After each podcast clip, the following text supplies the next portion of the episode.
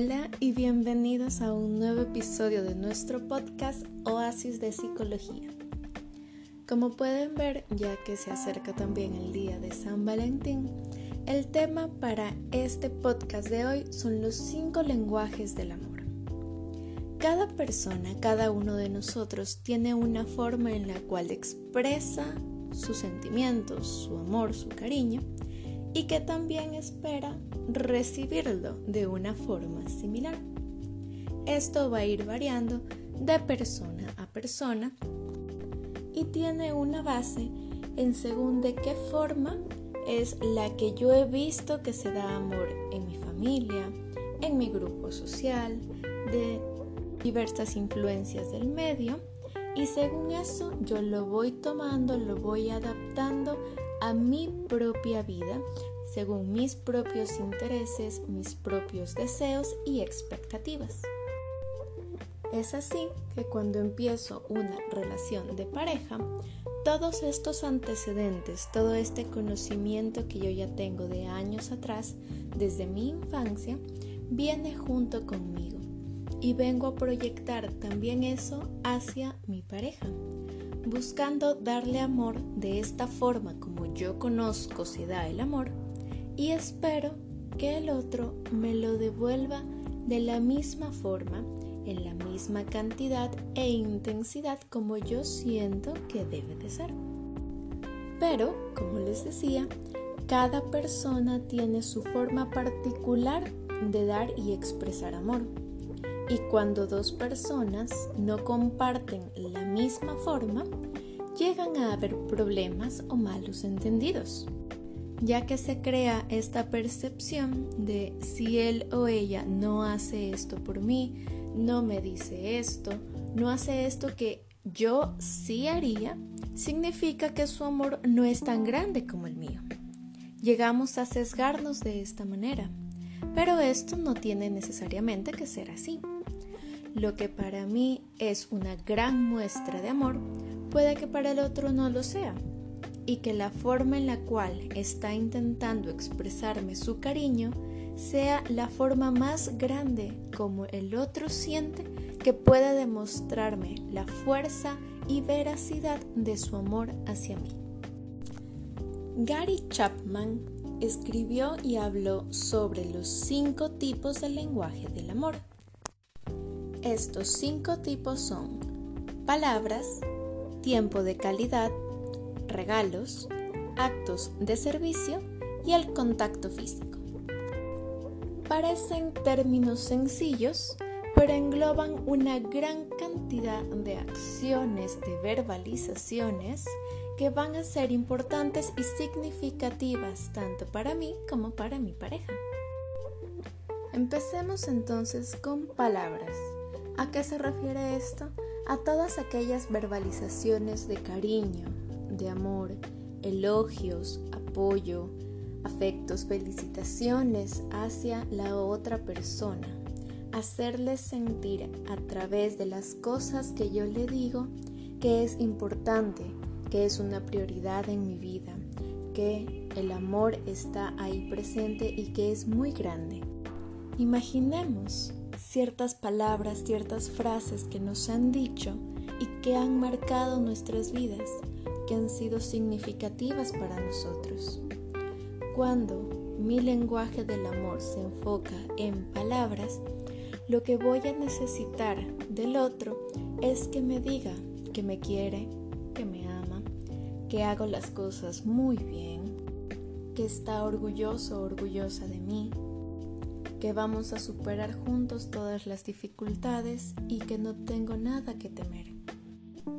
Y de la misma forma, yo también le puedo decir al otro todas estas cosas, expresarle verbalmente todo este amor, todo el apoyo, todo el respeto y la consideración que siento hacia él.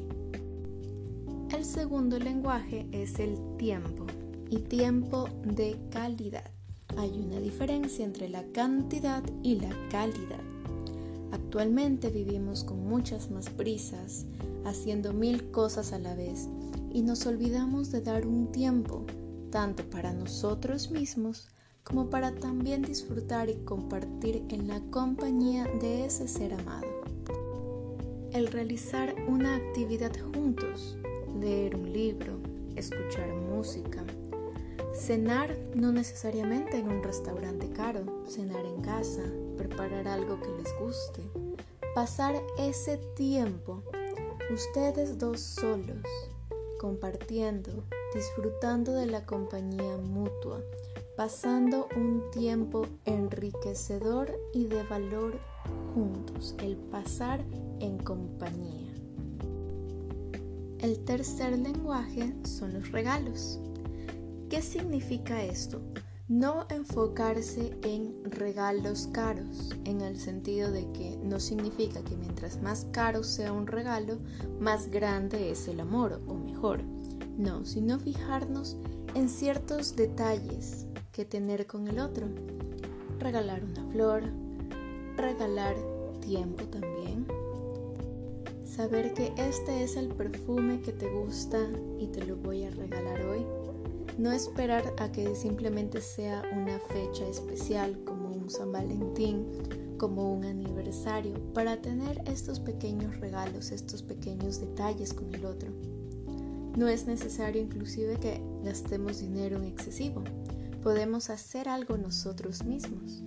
Una tarjeta, un álbum de fotos, una comida, un detalle, un regalo con el cual expresemos y al que le pongamos todo nuestro amor, teniendo en cuenta que lo hacemos con esa motivación, el amor que sentimos, no esperando algo a cambio, ¿sí?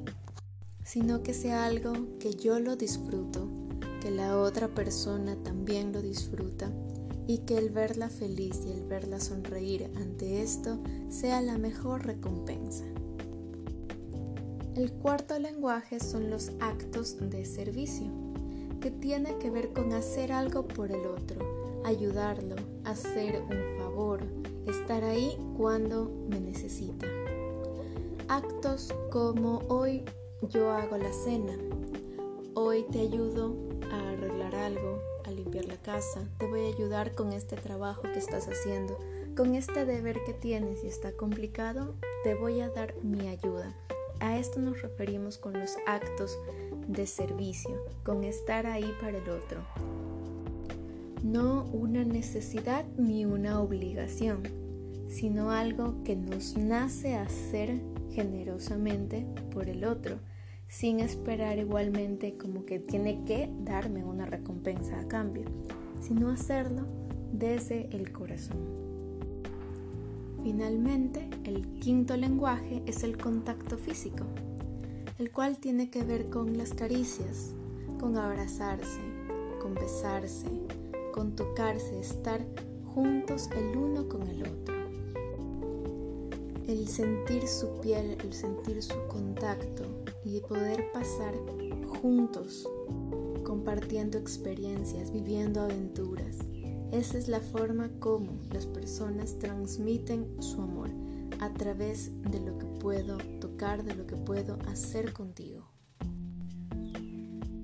Ya que cada persona tiene su forma personal de dar amor a través de estos lenguajes, podemos tener cierta mezcla entre ambos, no necesariamente encasillarnos solo en uno. Lo que debemos hacer ahora es identificar cuál es mi lenguaje del amor, de qué forma es la que yo prefiero o me gusta más recibir amor, cómo también suelo yo expresar y dar mi amor también.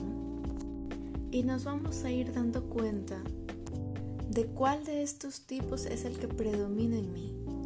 Puede que tal vez todos me parezcan importantes, pero hay uno o dos que me parecen los más importantes, los más necesarios y la forma como yo más me identifico de que me gusta a mí dar amor y de cómo quisiera yo también recibirlo. Puede que yo dé amor de una forma, pero que me gustaría recibirlo en una forma diferente, como una forma de complementar. Una vez que hemos identificado esto, también debemos hacerlo con nuestra pareja, entre ambos identificar sus propios lenguajes del amor y saber si estos son iguales o difieren. La base aquí es la comunicación. El decirle al otro, esta es la forma como yo amo y esta es la forma como a mí me gusta que me amen. Escucharse atentamente, empáticamente y una vez que ambos conocen esto, poder ir implementando lo que sea necesario para expresar mejor nuestro amor por el otro. No se trata de renunciar a mi forma de amar y acoplarme solo a la del otro, sino tener un equilibrio. Que el otro sepa que esta es la forma como yo demuestro mi amor, pero que también poco a poco y con la práctica puedo ir implementando otras cosas que para él significan también amor. Y así llegamos a acuerdos.